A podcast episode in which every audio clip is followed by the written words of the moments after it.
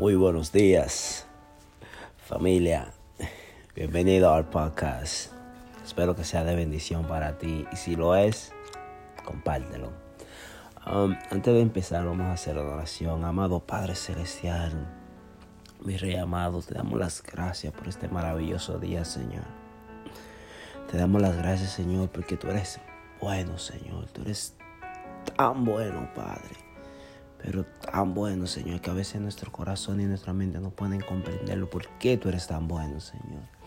Pero te damos las gracias por tu bondad, por tu gracia, Señor. Y sobre todo por tu amor, Padre.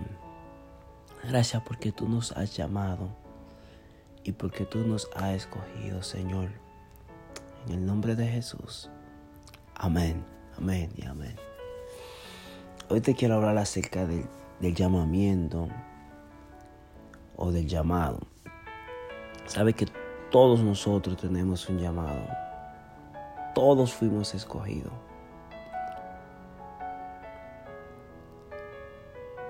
Desde antes de nosotros nacer, nosotros fuimos escogidos.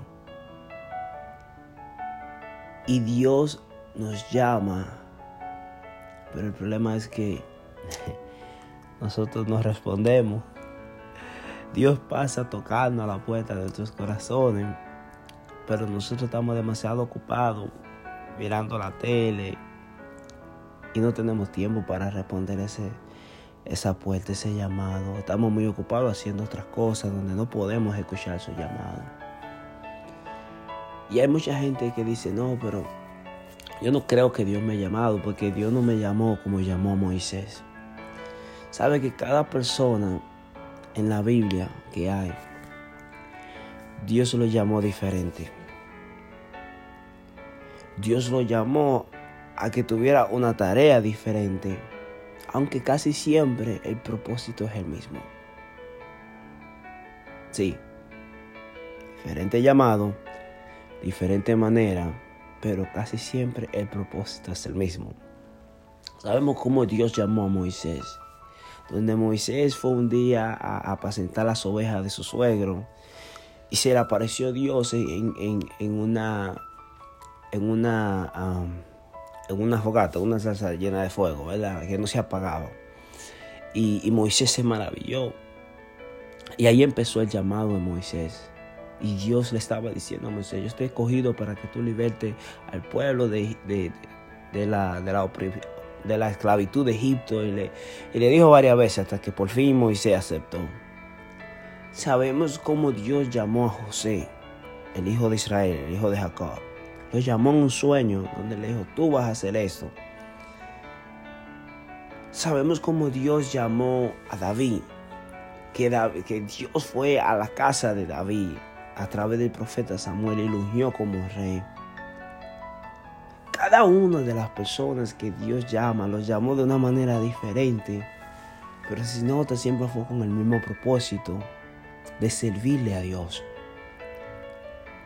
Todo el que Dios llama, lo llama a su servicio. Pero a través de su servicio llegan las bendiciones. Moisés respondió al llamado y fue bendecido. José respondió al llamado y fue bendecido. David respondió al llamado y fue bendecido. Y cada persona que Dios llamó, lo llamó de una manera diferente. ¿Por qué Dios lo llama de una manera diferente? Porque te deja saber de que Dios cuando te llama a ti, te llama en una manera personal. Dios cuando te llama a ti, te llama en una manera personal. A Jeremías él le dijo, desde antes de que tú hubiese nacido, ya yo te, hubiera, ya yo te había escogido. Y Jeremías le dijo, Señor, pero yo ni siquiera sé hablar. Y como quiera Dios dijo, ¿sabes qué? ¿Quién fue que hizo la boca? Y dice que le, que le, que le tocó la boca a Jeremías, donde ya Jeremías empezó a hablar bien. Cada uno de nosotros le ponemos un, un, pretexto al llamado que Dios ha puesto en nuestras vidas. Porque cuando Dios nos llama, nos llama de una manera que nuestra mente no puede comprender la cosa grande que Dios quiere hacer a través de nosotros.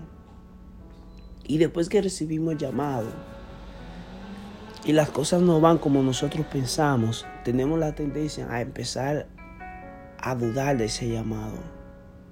Tenemos la tendencia a decir, oh, no, no creo que fue Dios que me llamó, quizás fue una emoción, porque yo no vi una salsa encendida. Yo no, no vi a un profeta que fue a mi casa a ungirme.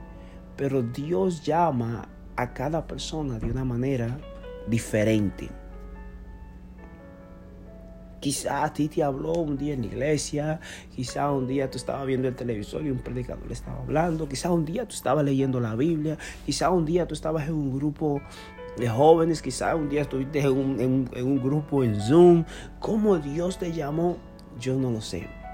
Pero yo sí sé que si Él te llamó, no fue la primera vez que tú lo escuchaste. Desde antes que tú habías nacido ya Él te había apartado para un propósito en tu vida así como lo hizo con Pablo. Yo te voy a hablar acerca del llamado de Pablo, porque el, llamado de Pablo no fue como el de David, tampoco fue como el de Moisés, ni como el de José. Pero Dios llamó a Saulo. Y en el libro de Hechos, capítulo 9, versículo 1 dice, Saulo, que nosotros lo conocemos ahora como el apóstol Pablo, respirando aún amenazas, y muerte contra los discípulos del Señor, vino al sumo sacerdote y le pidió carta para la sinagoga de Damasco, a fin de que si que si hallase algunos hombres o mujeres de este camino, los trajera preso a Jerusalén. Mas yendo por el camino, aconteció que al llegar cerca de Damasco, repentinamente le rodeó un resplandor de luz del cielo, y cayendo en tierra oyó una voz que le decía, Saulo, Saulo, ¿por qué me persigues? Él dijo, ¿quién eres, Señor? Y le dijo, yo soy Jesús, a quien tú persigues.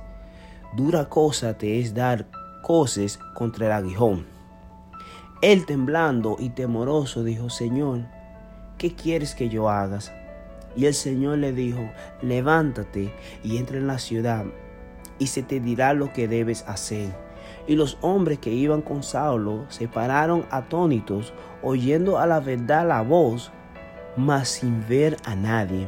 Entonces Saulo se levantó de tierra y abriendo los ojos no veía a nadie. Así que llevándole por la mano le metieron en Damasco, donde estuvo tres días sin ver y no comió ni bebió. Había entonces en Damasco un discípulo llamado Ananías, a quien el Señor dijo en visión, Ananías. Y él respondió, heme aquí, Señor. Y el Señor le dijo, levántate y ve a la calle que se llama derecha y busca en casa de Judas a uno llamado Saulo de Tarso, porque he aquí él ora y ha visto en visión a un varón llamado Ananías, que entra y le pone las manos encima para que recobre la vista. Entonces Ananías respondió, Señor, he oído de muchos acerca de este hombre, cuántos males ha hecho a los santos de, Jerusalén. Y aún aquí tiene autoridad de los principales sacerdotes para prender a todos los que invocan tu nombre.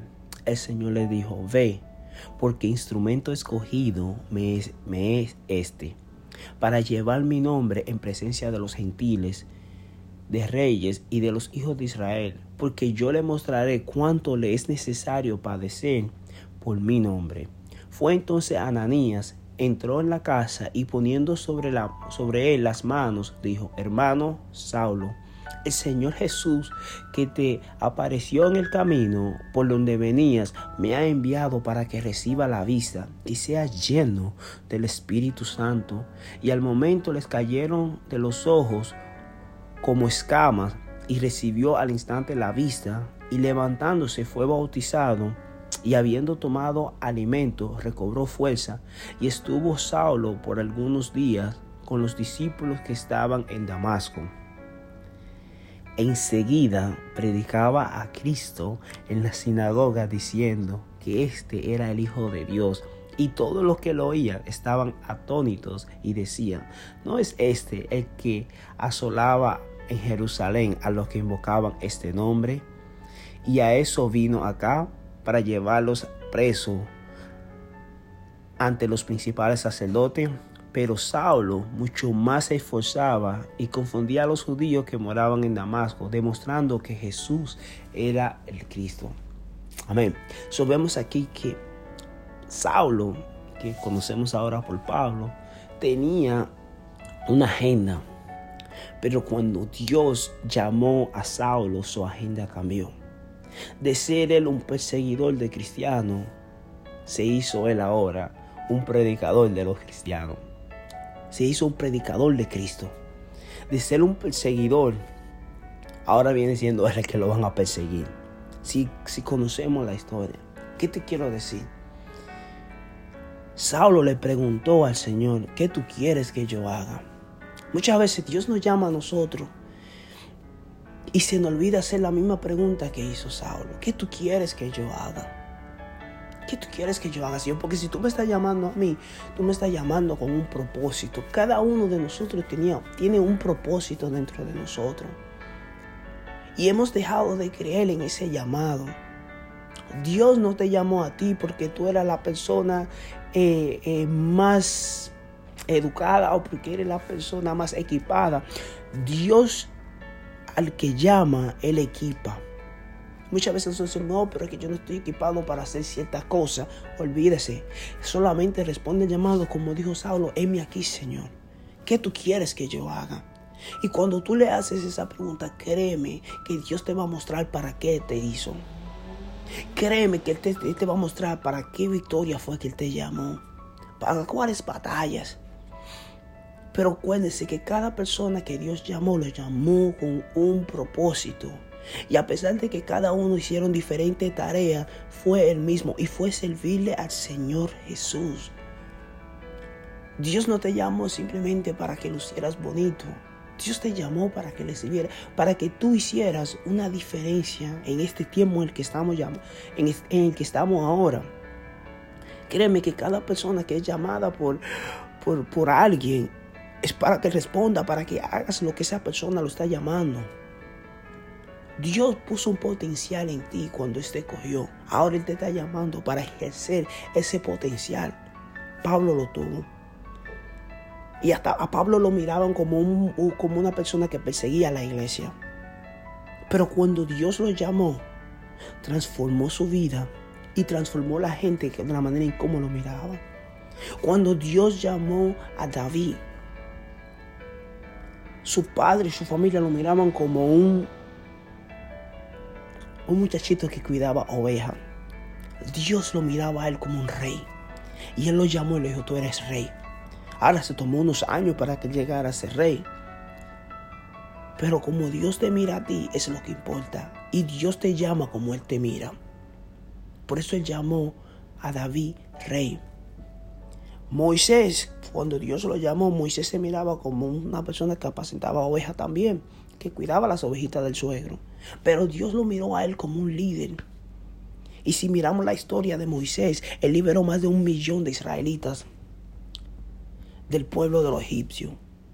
Como un líder que pudo ser líder de más de un millón de personas. Pero cuando Dios lo llamó, él ni siquiera pensaba que él podía hacerlo y le puso muchos pretextos al Señor. Porque como Dios te llama, Él ya ha puesto el potencial dentro de nosotros. Y muchas veces decimos, Señor, pero yo no me merezco que tú me llames. Saulo no se, me, no se merecía que lo llamara. Si Saulo, como le dijo a Ananías, este hombre anda haciéndole muchas cosas malas a la gente que cree en ti. ¿Cómo es esto, Señor, que ahora tú quieres que yo vaya lo sane? Créeme que ahí estaba la gracia del Señor cuando llamó a Pablo. Y Dios te está llamando a ti hoy. Y Él te ha llamado quizá antes y tú no le has querido responder. Pero te aseguro si tú le dices, heme aquí Señor, ¿qué es lo que tú quieres que yo haga?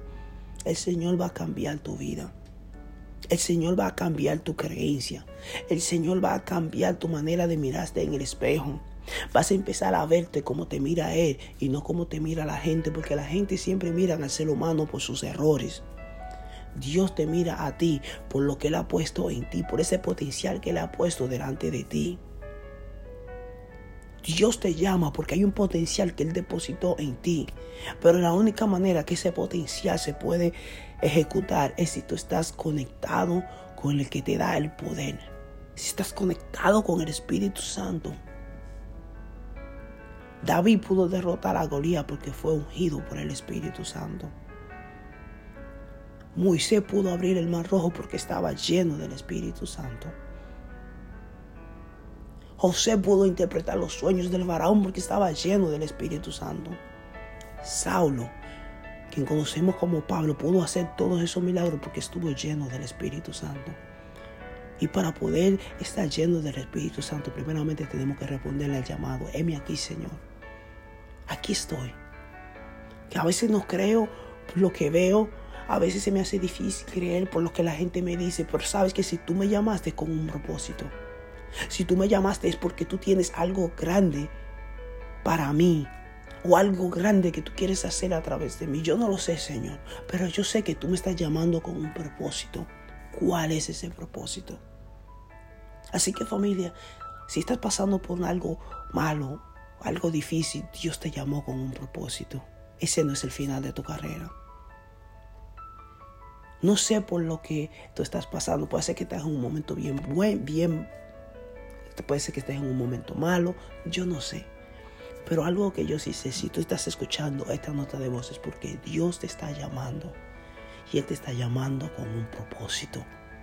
Y ese que empieza ese propósito en ti ese que empieza esa tarea en ti, Él no va a parar hasta terminarla. Si crees, solo cree y dile, Señor, termina lo que tú has empezado. Señor, ayúdame a reconocer cuál es mi propósito que tú tienes para mi vida. Porque yo sé que tus planes y tu propósito son buenos para mí y para mi familia. En el nombre de Jesús, bendiciones familia.